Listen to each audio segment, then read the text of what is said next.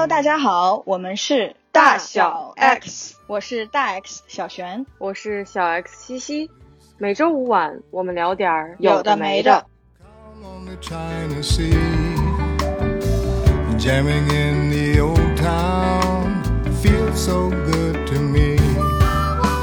我很同意张倩讲的，前面可能有提过，就作为女性，可能和男性之间的差异是在于情感上的比较细腻，可能比较能够很快的察觉到别人的情绪，或者是说，刚我们提到在职场的环境里面，怎么能够更好的以自己的经历或者理解或者同理心，或者是能够共情别人的现在正处在的一个阶段。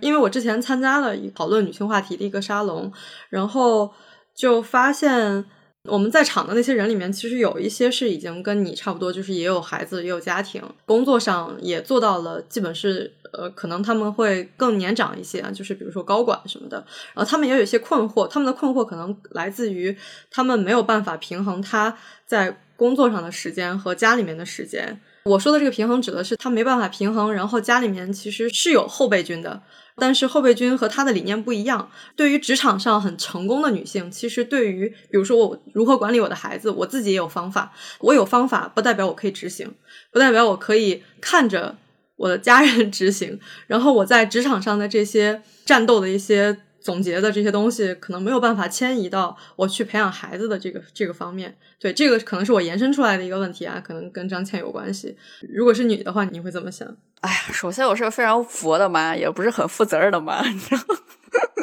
我很幸运，因为我队友是学教育的，所以他很，所以我们家所有的事情关于我女儿的，我一定遵从他的旨意，我不做任何反驳。我会有困惑，但我不做任何反驳。会提出质疑，但是大方向如何教育孩子，如何带孩子，一定是他说了算的。然后还有就是，我母亲是非常强势的角色，所以他会经常把公司的那套带到家里。你知道啊，我对我的员工都是怎么怎么样？哇，这个听太多了，所以我其实特别怕，你知道吗？经历过对吗？对，我其实听到七七讲这个，我觉得，哎呀，好吧，就是这个小孩也我很同情，对。其实有更有智慧的做法，你不用去教你的孩子是什么样的。你工作的时候，你把孩子放在旁边，他学多少是他的事情。我是觉得小朋友的智商和生理基础都很正常的话，他自己会学习的。然后你没有办法把他塑造成。我很不喜欢，就是包括带学生，我很不喜欢用 shape 这个词。我喜欢用 inspire，就是我不喜欢用塑形，我喜欢用激发、启发。对，启发他最终是要成为他自己的。我觉得我在成长的过程中，我的自我太压抑了，只是一直到大概读博的时候才慢慢去探索。因为读博的时候一直去看心理咨询，慢慢去探索。我觉得他小的时候，我要给他足够的空间，我要相信他，就是他可以跟我不一样。我保证他足够安全的情况下，他按照他自己的发展就行了。国内是有这样的问题，有太多的人来参与你小孩的教育，因为在美国就是我跟我队友嘛。我母亲在跟我们视频的时候，偶尔也会把她的理念带进来，但她迅速的就进行了反思，因为确实我们带出来小孩也还不错，她会觉得哇，确实是幸好我现在没有在美国，不然我就会忍不住的去参与，忍不住的去按照我的方式去来。我们现在的教育理念充分的被我父母尊重，嗯，所以我觉得在这件事情上，教育小孩氛围的事情上，我还是非常幸运的，然后我也拎得清楚。就是在生活上，一定是以我队友为核心的，对。但是在我自己的事业上，肯定是我自己嘛。我对我自己的要求是：你在外片甲不留，所向披靡，然后在家就是啊，小鸟依人啊，这种是吧？这是家里的和谐啊。然后因为我的自我非常的强，所以我不需要一个家里的这种在教育孩子方面对我的认可。我确实不懂。我也没没花时间在这里，对吧？所以我不是很轴这件事儿啊，我不是很轴，非得按照我的意思来。我不太会有这样的烦恼。嗯，其实刚刚你讲到一件事情，我非常的好奇，呃，我也想讨论一下这件事情。就是我们女性常常讨论事业与家庭的平衡，是因为女性在家庭当中，通常女性在家庭当中投入的时间更多。那在你家，你刚刚提到你的队友主要是负责带小孩，就是教育小孩这些工作。那他在承担这样一个角色的时候，他有面临这种事业和家庭难以平衡的这样的问题或者挑战吗？他肯定会有遗憾呢。我们出国也四年半了嘛，就等于他这四年半的职业生涯没有任何的进展，他也会有遗憾。但是他很清楚，现在对他来说，女儿是最重要的。他不想错过我女儿的任何成长，也可能是因为我女儿出生的时候他已经四十岁了。他很清楚什么对他来说是最重要的。举个例子，我们我当时有一天在巴尔的摩开会，就一天的时间，大概我们只在巴尔的摩七个小时。他带我女儿去了一个游乐场，一个海洋公园，然后又去了。我觉得那个行程下来真的是累劈了。但是他就会觉得，我不知道我下次再带我女儿来这里是什么时候，所以我一定要带她去这个地方。他对自己的要求也非常高，所以他经常抑郁嘛。我其实挺想分享，因为这确实是有孩子之后独有的一种体验哈。有些时候，呃，妈妈的这个角色确实比爸爸的角色带的影响要大。比如说，小朋友的语言发育，就是当我跟我女儿相处的时间明显多了之后，她的言语的发育会非常快。但是她爸爸说什么，她都不重复。就我跟我女儿说什么，我女儿都爱重复。我不知道这是。我队友跟我讲的，说女孩儿可能是因为在肚子里的这种啊积累吧，这种陪伴的积累，所以她出生之后跟你的连接可能会更自然。我没看相关的研究啊，我觉得可能会有一些道理。然后再加上我自己的这种体验，我就可能更确信，确实有一些越小的时候，可能真的是越需要母亲。嗯，再加上这些呃传统的要求嘛，就更是大家会觉得。女生确实是要在这个家庭里面，这个花的时间会更多。一方面是有这个需求，确实是这样子的；另一方面也是社会对你的要求吧。对我自己的体验是在这个，应该是在两岁前，两岁是一个非常重要的里程碑吧。除了他不会啊自己上厕所，其他的基本上他相当于是个人了，他不是一个 baby 了，他不是一个就是小婴儿了。嗯，他是一个跟你能够互动的人了，呃，每天还会跟你讲故事，就是有一个人形在里面，就像一个作为一个大人的一个胚胎一样，嗯，不是肚子里的胚胎，是一个小人的一个胚胎一样，对，所以两岁之前可能是非常重要的一个阶段。我觉得这也可能是为什么，就是在养育小孩的家庭里面，往往是妈妈在承担着一个更重要的角色，这可能确实是由生理因素很大程度上决定的，这个我们。也只能接受这样的状况，对吧？但是我刚刚问这个问题，其实我想到的是说，因为其实之前我看到一个数据啊，就是说现在呃，哦，是国内的数据，就是现在年轻人的这个家庭，就是养育小孩的，已经生了小孩的家庭，全职妈妈的比例是越来越高的。我看到一个很吓人的数据，是说现在九五后所有这个已经成家并且生小孩的家庭当中。百分之八十的妈妈就是选择做全职妈妈，然后这个数字其实是吓到我的，就是我当然理解这种状况的发生，因为现在养育一个小孩就是很困难，然后是很大的工作量，大家也希望能更好的养育下一代，所以就这个家庭就决定说有一个完整的成人劳动力，呃，来回归到家庭当中来，然后来进行。养育的这一项职责，那为什么女性更多？我们刚刚也讲到了，可能也有生理方面的因素。但是我刚刚问是说，我是觉得，就是这件事情不是由性别决定的，而是由谁来承担这件事情决定的。就像在你们家，你刚刚说。其实是反过来，你说这四年半他的职业生涯就没有发展，那其实对他的事业是有影响的。他当然是遵从了自己的选择，就像你说的，女儿对他是最重要的事情。但这客观上来看，他就是实实在在的对他的职业发展有影响嘛？那可能在更多的家庭当中，是女性在，是妈妈在面临这样的一个问题。所以我其实，在看到那个数字的时候啊，看到了，就是说，你说在这样的情况下。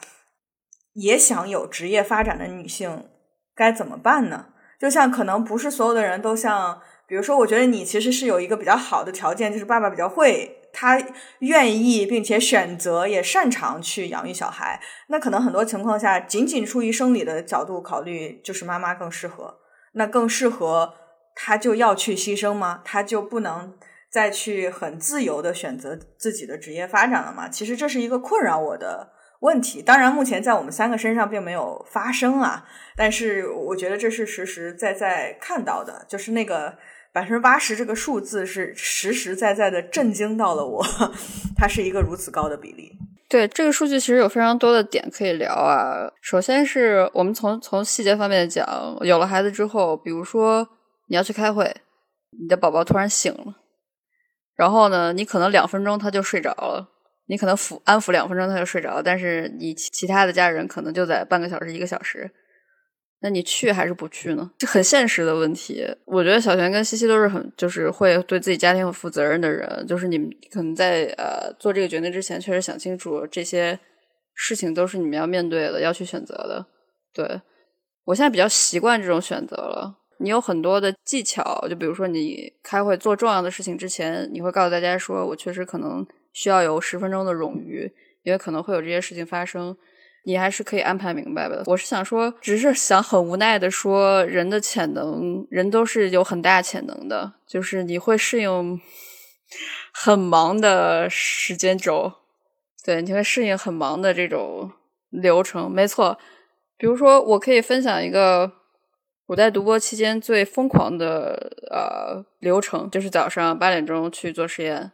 那天大概有四个实验。早上八点钟做到十一点半，然后中午回去做饭喂小孩，然后一点半到学校接着做实验做到四点半，回去做饭喂小孩，然后晚上八点多到坐在实验室处理数据到十一点回家，大概这样的呃流程可能持续了有一个月。当然我很清楚这种是有限的嘛，你不可能大概这四年半都是这个样子的，对，因为毕业前确实比较紧张。从大的方面来说，我其实有一个很善意的提醒，我觉得呃，我们可以对于女性的职业选择再更包容一些，你可以让这个选择更多元。我接触到的九五后，我会觉得跟我很不一样。我觉得我自己的发展其实是背负了很多家庭的这种期待的。九五后不太一样，九五后比较自由，对，就是挺多人就选择躺平的。他们觉得有一份稳定的工作，我的这些我衣食无忧啊，已经我也不用有这种呃房贷或者压力，然后我就养个小孩，我就躺平去养，然后有这么多人去帮我，我小孩这么可爱，然后我没事儿化化妆上个小班，我觉得就 OK 了。我觉得这是一种非常好的生活状态。当然，你说全职妈妈，他们可能会觉得说，啊，我先不工作，因为觉得太累。但是我不知道他背后的原因啊。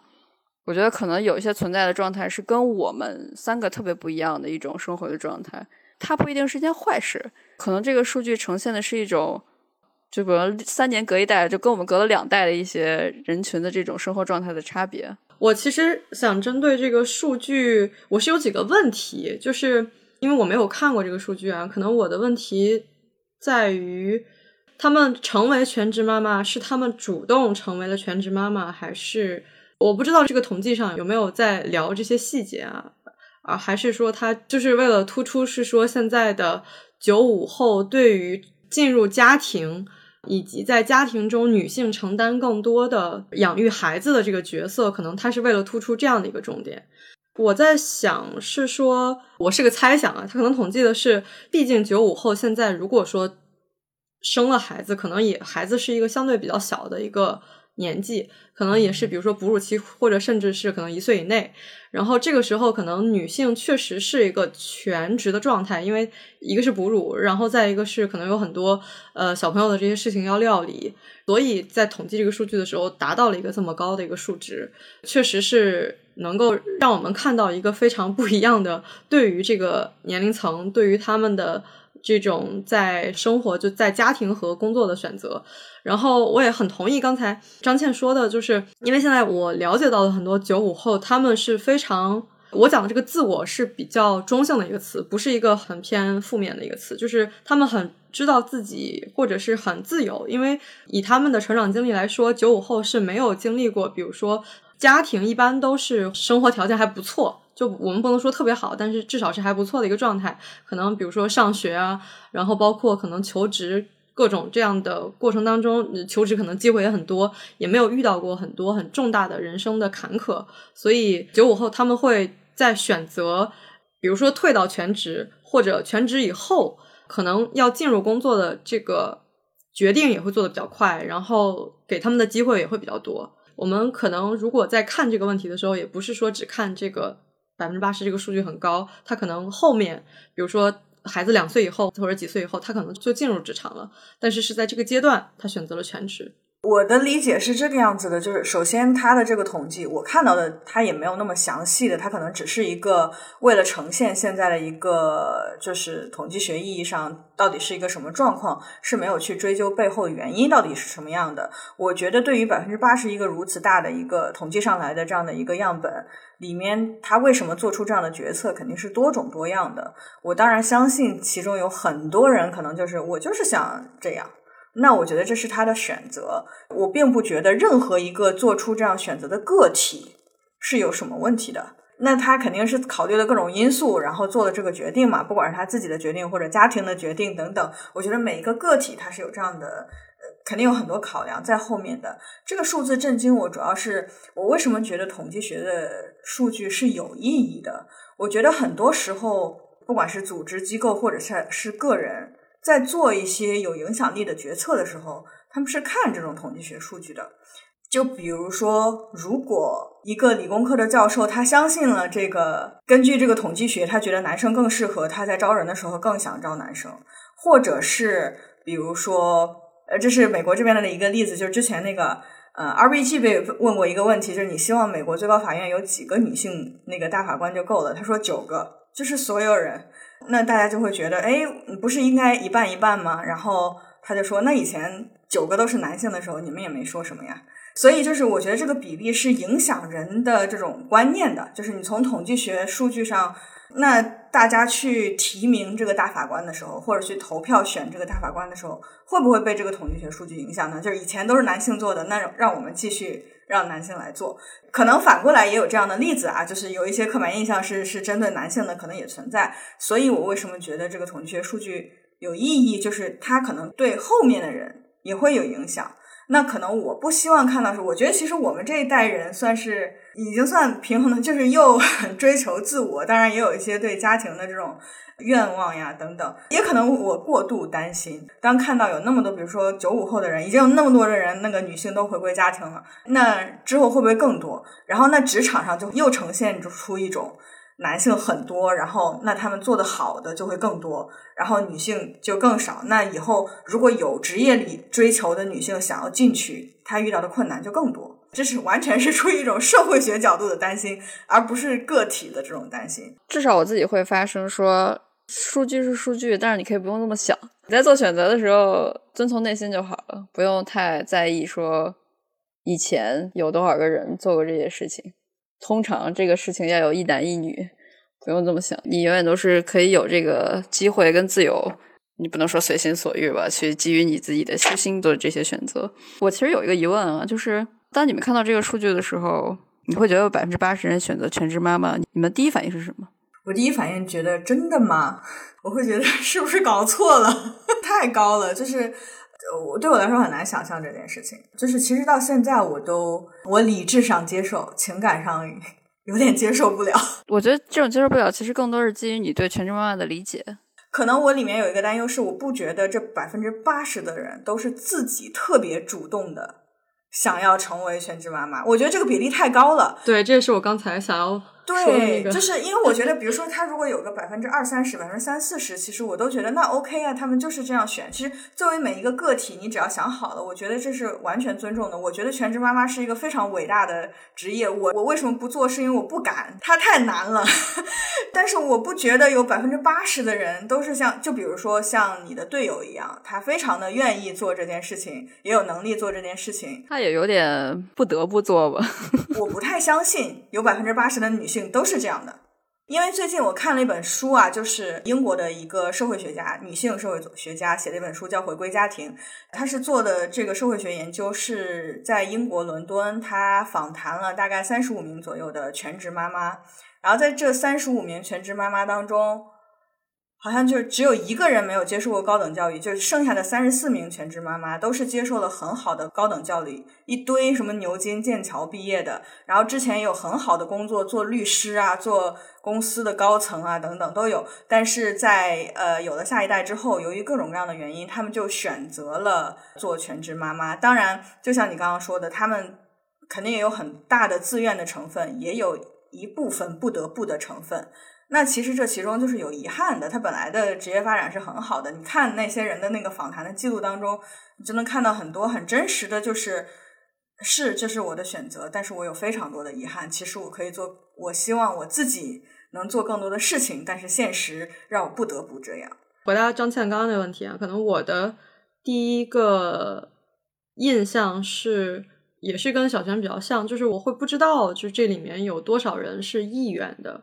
或者就是就自我去选择，可能也是出于我自己平时做决定的一个方法，就是我会更希望有一些决定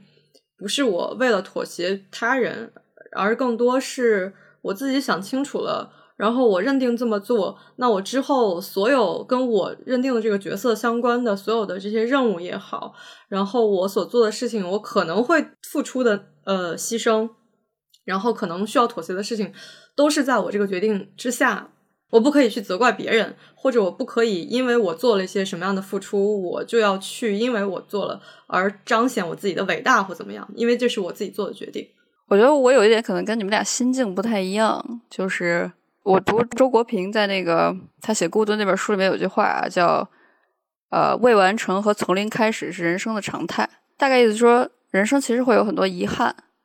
我觉得可能你们俩到现在就是做的任何决定，大部分是出自对于自己的考虑。我不能说，我就是至少我现在有经历过挺多遗憾的。我会发现遗憾。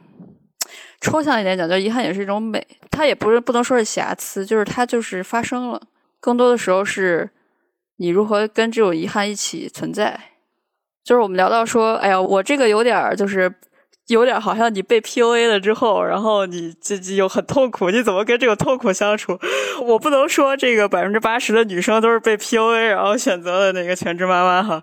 我想聊就是后面的事情，就是你做了选择之后，你有一些遗憾。坦然的去接受这些遗憾吧，就是他可能是在那个阶段，你真的没有办法去十全十美。就比如说，我对我自己有遗憾，是因为我觉得第一呢，我确实养娃和读博有点贪心，中间可能还有点抑郁，就是我觉得我对自己太辛苦了，就是我对自己压榨的太过分了。还有呢，就是我其实。应该在三十岁有孩子之前，这个事情不要那么轴，先把自己照顾好，然后再去做一个选择。然后我对我的女儿也有遗憾，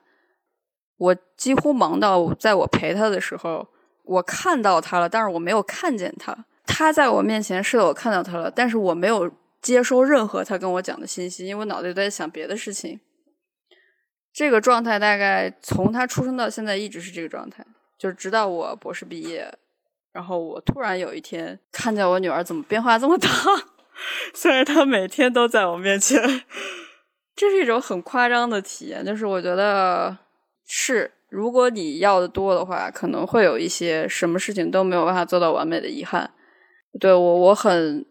敬佩这些妈妈们回归家庭，因为我只能说我自己做不到，我很清楚我做不到。我也希望这些妈妈们。能够有一些给自己一点空间，每天就是你很辛苦的带一天小孩之后，可以给自己一点空间，做点自己喜欢的事情，甚至写一写今天的心情，能够跟自己待一会儿，这些也是你日后做职业发展的一个力量。就是你不是所有的时间都给了别人，你留点时间给自己，坦然的去面对这些遗憾。确实，你别说九五后百分之八十，我我在美国看到了。大部分华人家庭都是妈妈在家，不止百分之八十，绝对不止百分之八十。而且这些妈妈们跟我们很像，都是受过教育出来的，至少是研究生，然后现在就变全职了。所以他们会面对很多国内的舆论压力，说啊，你嫁到美国来，你怎么不继续学习啊？可是你不知道那些妈妈有多辛苦，大概半夜的时候，有时候要送小朋友去急诊，然后在美国急诊要等一到两个小时。一点多钟，孩子在那里哭，然后就他一个人，因为家里还有更大一点的孩子，就是父母或者自己的队友在看着，会很心酸，也会有非常多的遗憾。因为大部分这些妈妈们大概有至少四到五年的时间没有太去回归职场，然后我也碰到过一些妈妈们，大概在家待了十年，在美国，然后最后又重新回到职场，他们是我的骄傲。嗯，我非常的喜欢你们的角度，就是说，其实更多的担忧是在于是不是被迫的选择。但是我只能，哎呀，怎么说？很遗憾告诉大家，这就是一个人生常态吧。就是一些未完成和从零开始，比如未完成，就是说这个事儿你可能没缘分了，只能做到这儿，然后重新开始，就是像我一样从在美国重新开始，博士毕业又重新开始，我觉得可能是人生的常态吧。理解理解，其实刚刚就是给我有一个启发，是说我其实是很接受，就是所谓这个有事情未完成或者从零开始的这种状态，但是要基于。造成这样的局面，或者说我在这样的状态中是我自己造成的。我是那个，其实你刚刚说到那一点，就是我很明确的意识到，我才是那个特别自我的，就是我丝毫不想牺牲自己，我不想为任何人牺牲自己，所以我希望我做的选择都是以我为出发点的。然后我希望我是对我自己负责任，而不是对别人负责任。这当然是一种很自我，你也可以在一定程度上用自私来描述的一种状态。但我是很接受我自己这样的，就是我事事都是先考虑我自己的，就是我很知道自己是这样的一个状态。可能还是回到刚刚那个比例的问题，我相信有很多人是愿意做这个牺牲的，为了家庭，为了小孩。他就是需要去面对那些未完成和从零开始。我只是觉得没有百分之八十都想牺牲自己吧。我觉得应该有，也有很多人像像我们一样，就是我不想牺牲，可能，但是我最终没有办法。我觉得首先像像西西说的，呃，你做的选择就是基于你自己，你也别因为你做的这个选择，别人就在补偿你，对吧？我可以跟你分享我成家之后的一个心态的变化。我特别理解你们俩的状态，对我现在还是有大概百分之六十是这个样子的。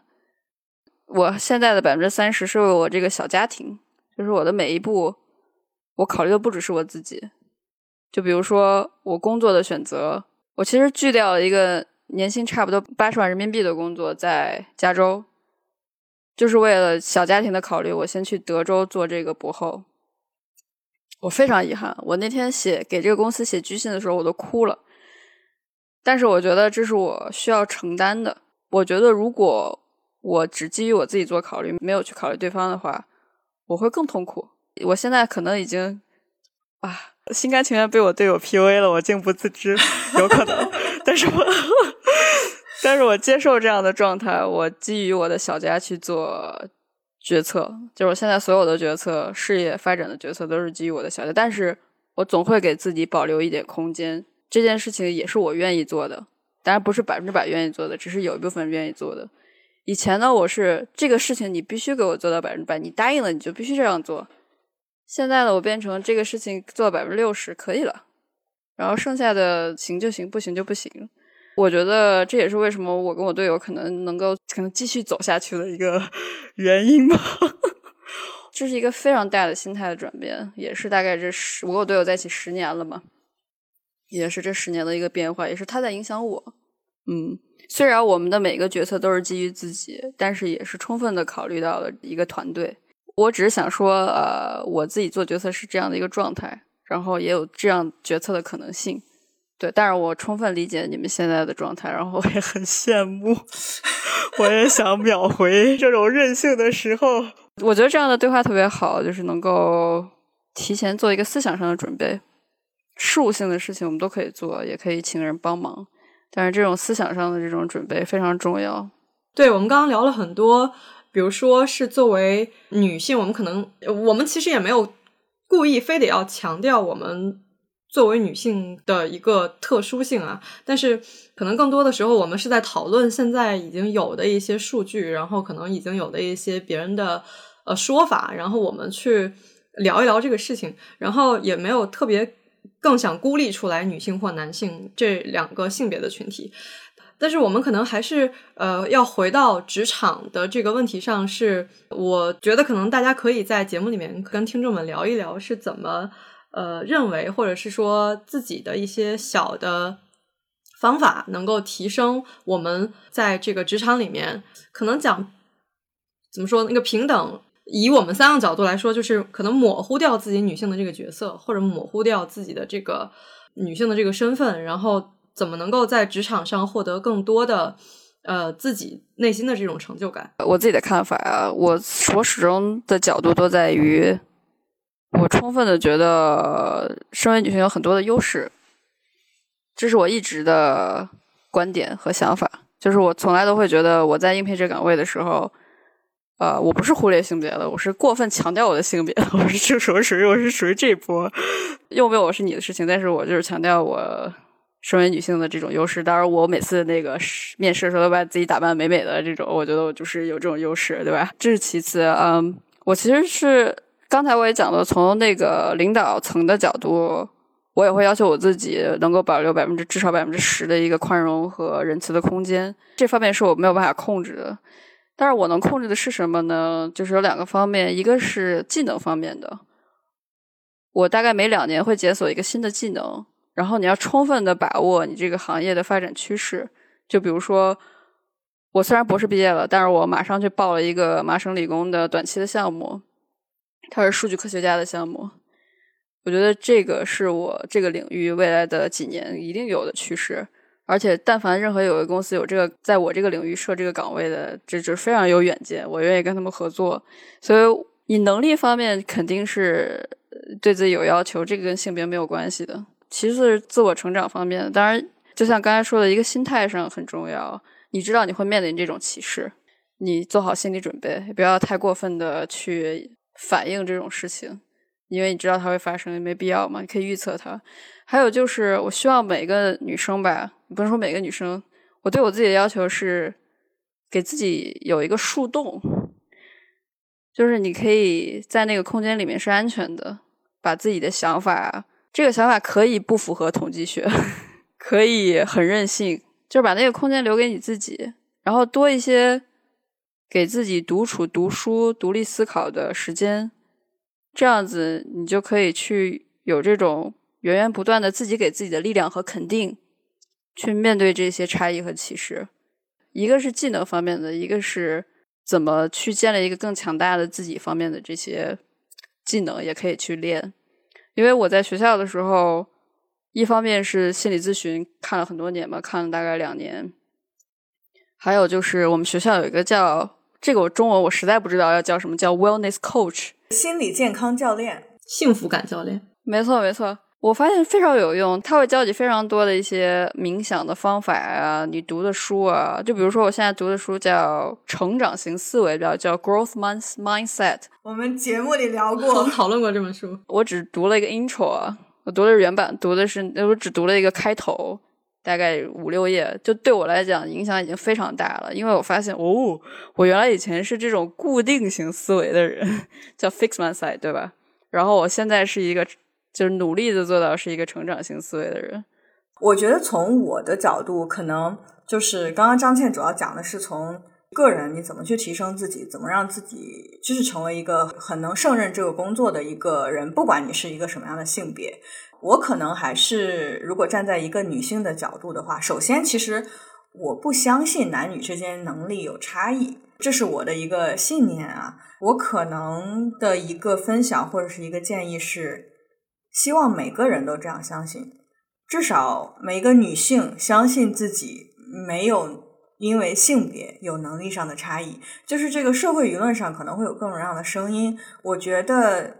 相信自己的能力是一个很重要的一点。这其实是支撑我很多在职场发展的过程当中。为什么我刚刚说我自己没有感受到说，因为我是个女性，我受到。这种歧视是因为我非常相信我就是能做的很好，然后事实上也证明我就是做的很好，我都是用我的工作成果让他们说不出来这样的话，就是这其实是我的信念，然后我信我觉得这是非常能够支撑我的一点，在职场上，就是不管别人怎么说，我相信我自己可以做到的，我完全不会因为我是一个女性而有任何劣势，我觉得有这种信心。就已经是很重要的第一步了，因为其实我看到很多，比如社会上的女孩子或者身边的朋友，因为这种声音很多，他们就开始质疑自己。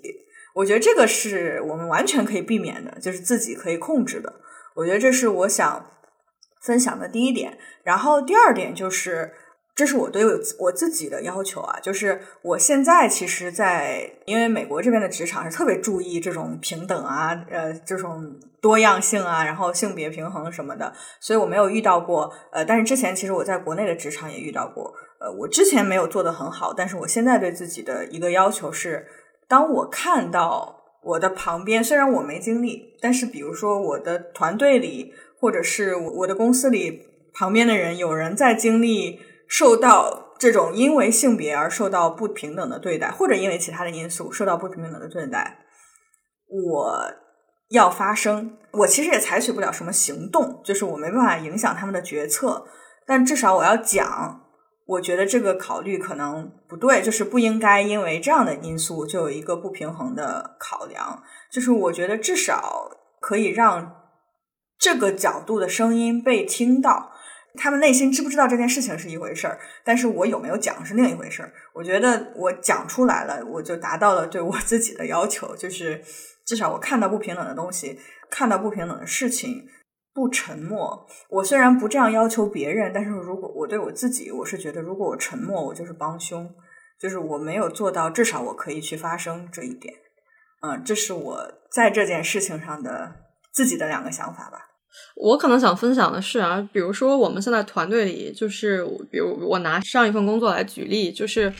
我们团队里面肯定是有技术比较强的人，但是他比较强，是他就可能平时做的工作的内容也跟这个比较相关，然后所以就是也是会强化他的这个呃训练和能力嘛。然后我的工作可能更多的做的是，比如说是需要去。进行更多的项目的管理，然后还有就是可能要对外去呃跟，就相当于是要跟人谈一些需求什么的。但是，比如说在遇到这样的情况的时候，可能有人或者是说有的女性可能会觉得自己在这方面，就是比如说在技术那方面是个非常薄弱的环节，然后可能会内心会有一些啊觉得。因为我们团队里面其实还有别的女孩嘛，她会在表达里面说出这个事情来，就是啊，我这个地方不行，她会把我不行就是这样的话经常带在嘴边。当然，我们不去说他是不是真的畏难或怎么样，但是我会觉得他可能内心是觉得是和男性在那个能力上是有差异的。但就我自己而言，我会觉得你可以把你自己的那个长板发挥到极致。人的时间都是有限的嘛，你可能在你长板的那个这块儿这个业务上发挥的时间，或者是说你的付出的这个精力越长，那你的长板就越长。那你可能就没有时间去做。你所谓的可能我说我不行的那块儿，我觉得团队里面都是合作嘛，就是在职场里面大家都是合作的嘛，术业有专攻嘛，对，都是合作的，而不是说你一个人就要从头承担所有的事情承担到尾。可能想要建议，比如说是在职场里面有这样心态的姑娘，我无所谓是姑娘还是还是男生，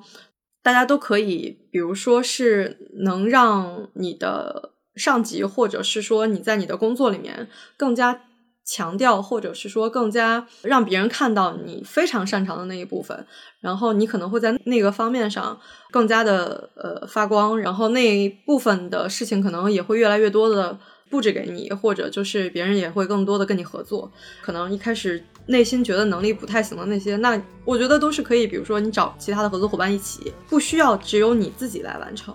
这个可能会更。普世一点，就不不只在于就是职场里面怎么作为女性去提高自己的那个职场的竞争力，可能更多也是针对职场里面更大众化的一个小的方法。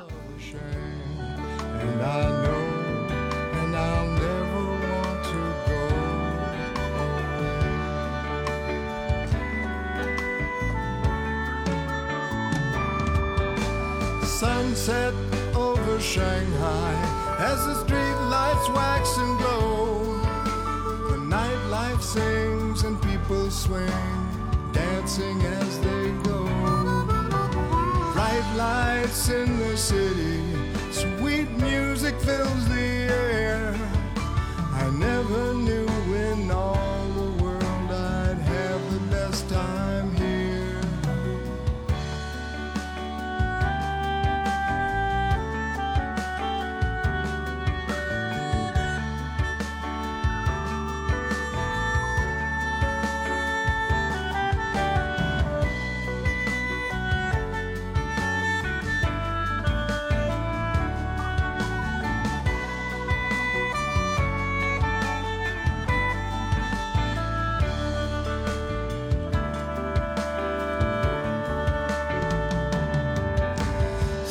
skyscrapers hidden by the fog in a warm and rainy day. Children splashing